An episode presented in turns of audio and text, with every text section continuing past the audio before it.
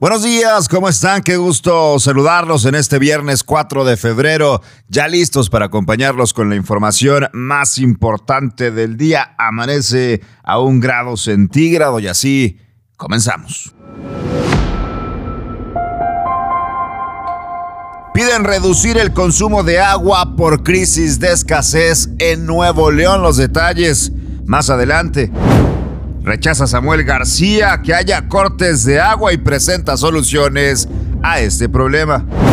Denuncian irregularidades por más de 300 millones de pesos en la adquisición de camiones por el Bronco. A pesar de los cálculos de López Obrador, la economía mexicana no crecerá más del 3% este año, según el INCO. Fallece el empresario Alberto Valleres, presidente vitalicio de Grupo Val a los 90 años de edad. Y Rayados de Monterrey a un día de debutar en el Mundial de Clubes. El objetivo, llegar a la final contra el Chelsea. Comenzamos.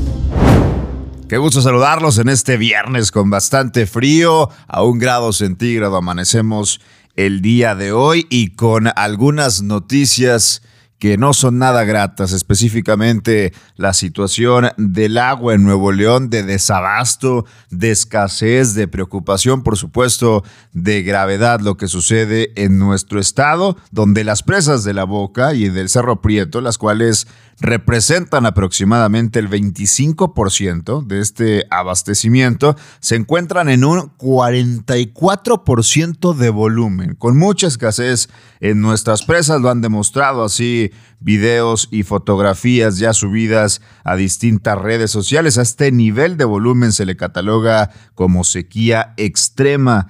Tras la situación de emergencia, Juan Ignacio Barragán, director de agua y drenaje en Monterrey, hizo un llamado a la población para que, ya sea por medio de baños más cortos, recolección de agua de la ducha, mientras por supuesto se está calentando, etcétera, puedan reducir el consumo de este recurso. Algunas opciones para cuidar el agua en Nuevo León, en voz de Juan Ignacio Barragán. Si la seguimos tirando o desperdiciando, la situación se va a agravar. Ayúdenos. Tenemos que bajar el consumo en nuestra regadera al momento de bañarnos. Tenemos que bañarnos en menos de cinco minutos cuidar el riego, no regar banquetas, no lavar los autos con manguera, ahorrar cuando usemos la lavadora y otras medidas que son sencillas y que nos permitirán garantizar el abasto. Por su parte, el gobernador de Nuevo León, Samuel García, rechazó la implementación de cortes programados en el suministro de agua para la población. Afirmó que si los ciudadanos ponen de su parte en la reducción del consumo, el Estado contará con agua durante todo el año. En cuanto a las interrupciones de abastecimiento que se han tenido en algunos municipios del estado, tales como San Nicolás, Escobedo, incluso algunas zonas del municipio de Monterrey, señaló que se debe a complicaciones con los ductos de abastecimiento, pero no a la escasez de agua, es lo que menciona el gobernador del estado, Samuel García. No va a haber cortes programados y ya estamos con la industria, con Caintra, pidiendo el apoyo con sus pozos. Y es muy importante insistir en el tema de los hábitos, porque para esto nada más hay dos soluciones y que quede clarísimo, o llueve o dejamos de tirar el agua. ¿Lo correcto? ¿Estoy correcto? Es un tema de naturaleza. O se viene una fuerte lluvia o dejamos de tirar el agua. Si no suceden las dos, puede llegar la crisis Jaime Rodríguez Calderón en distintos frentes, ya sea el ISTE, ya sea el agua y drenaje, eh, ya sea también, por supuesto, la familia de Manuel González y sus sobrinos que licitaron en su favor varios millones de pesos. Bueno, un caso más de corrupción y de posibles irregularidades. La Secretaría y el Instituto de Movilidad anunciaron el hallazgo de irregularidades en la adquisición de 110 camiones durante la administración de Jaime Rodríguez Calderón. Los contratos suman los 364 millones de pesos. El secretario de Movilidad, Hernán Villarreal, detalló que el primer contrato de 256 millones era para la adjudicación de 80 unidades. Sin embargo, estas jamás fueron entregadas en su totalidad. El segundo contrato fue para la compra de otros 30 camiones que tampoco fueron entregados, por lo que rescindieron este documento. Eso sí, la administración del Bronco ya había dado un anticipo de 21 millones de pesos que jamás fue devuelto. Entonces nosotros vamos a denunciar posibles irregularidades en el cumplimiento del contrato, probables alteraciones en la documentación que sustenta el contrato y presuntas actas administrativas en contra de los servidores públicos que resulten responsables. Se realizaron los estudios con carpetas muy completas para que la autoridad investigadora tenga todos los elementos para hacer su labor. Y vámonos con información a nivel nacional, pese a la situación eh, de la economía de nuestro país y pese a los pronósticos del presidente Andrés Manuel López Obrador, el director de Economía Sostenible del Instituto Mexicano para la Competitividad, el IMCO, Jesús Carrillo, rechazó que la economía del país crezca por encima del 3% este año, contrario a la estimación del presidente Andrés Manuel López Obrador del 5%. Cabe recordar que el miércoles López Obrador calculó que la economía nacional crecería este 5%, así como en 2023 y 2024, negando que haya una recesión económica en nuestro país. El presidente López Obrador dice tiene otros datos. Satisfecho porque se sigue creciendo, vamos saliendo de la crisis.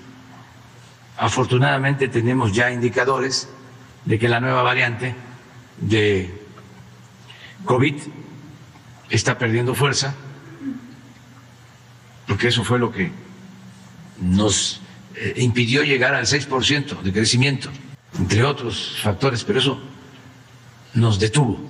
Y por eso el promedio o el estimado es del 5% de crecimiento. Vámonos con más información a nivel nacional porque falleció el empresario mexicano Alberto Valleres, así lo dio a conocer un comunicado de Grupo Val, en donde anunciaron que el deceso se registró el miércoles 2 de febrero a los 90 años de edad. Falleció el empresario, presidente vitalicio y consejero honorario de Grupo Val, un conglomerado que incluye negocios en los sectores de comercio con Palacio de Hierro, minería con Grupo Peñoles, Metalurgia con Fresnillo, Seguros y Finanzas con GNP Seguros, Profuturo, Valmex, Valores Mexicanos, Casa de Bolsa, Tane y Médica Móvil. Así se anunció que las empresas que conforman Grupo Val informaban con profunda tristeza la irreparable pérdida de don Alberto Bayeres, presidente honorario de los consejos de administración de esas empresas mencionadas, quien falleció el 2 de febrero en la Ciudad de México. Con profundo sentimiento, descanse en paz. Y es viernes con el comentario editorial de Héctor Zuno de Polígrama. Adelante, Héctor. Se acerca la revocación de mandato. En teoría, en el papel se dice que debería de llevarse a cabo en abril del 2022. Hay una serie todavía de comentarios y de disputa en donde se dice por parte de algunos funcionarios del INE que no se debería de llevar a cabo porque el presupuesto aprobado es muy bajo. Por el otro lado, eh, militantes del partido Morena dicen que sí se debe de llevar a cabo y que el INE debe de cumplir con su mandato constitucional de llevar a cabo. Y aquí es bien fácil por qué se está haciendo esta dicotomía y esta división de opiniones. Por un lado, el gobierno del presidente López Obrador dice que la revocación de mandato se debe de llevar a cabo por eh, para reforzar los valores democráticos de este país, porque la revocación de mandato es una figura que en muchos países democráticos se tiene, en donde el, pueblo, como dicen, el pueblo pone, el pueblo quita. Es una figura que está, que se ha llevado a cabo en otros países y que si es llevada a cabo de buena forma, por supuesto que es positiva para un país. Sin embargo, bajo el contexto actual en el que nos encontramos, la oposición, el INE, medios de comunicación también dicen y si esto no es llevado bien a cabo, esto pudiera ser tomado como un acto de pre-campaña rumbo al 2024, en donde no hay condiciones para que se lleve a cabo de forma correcta la consulta, no hay presupuesto, no hay este, la suficiente promoción y una equitatividad en la contienda de comunicación, dado toda vez que el presidente López Obrador todas las mañanas sale a promover eh, diferentes cosas, por lo cual hay una inequitatividad en el tema de los medios de comunicación y además hay un debilitamiento sostenido de las instituciones al no permitirle al Instituto Nacional Electoral contar con los recursos para que se lleve a cabo de buena forma la consulta.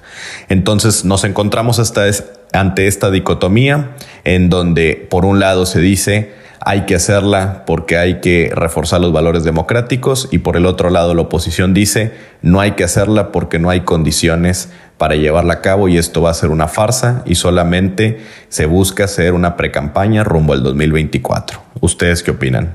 Les mando un fuerte abrazo, Héctor Zuno de Poligrama.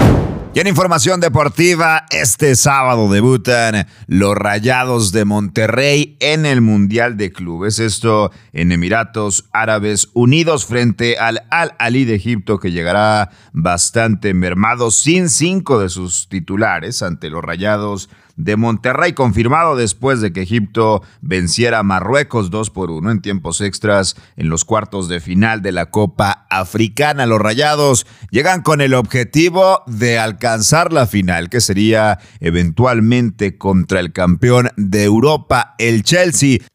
Tratando de emular lo hecho por el contrario en la ciudad, los Tigres de la Universidad Autónoma de Nuevo León en la final que jugaron frente al Bayern de Múnich. Llega Rayados a Emiratos Árabes Unidos, listos para la aventura y el objetivo de llegar a la final contra el Chelsea. Excelente fin de semana, aquí la información más importante del día. Nos escuchamos el lunes con mucho más en contraportada por Altavoz MX.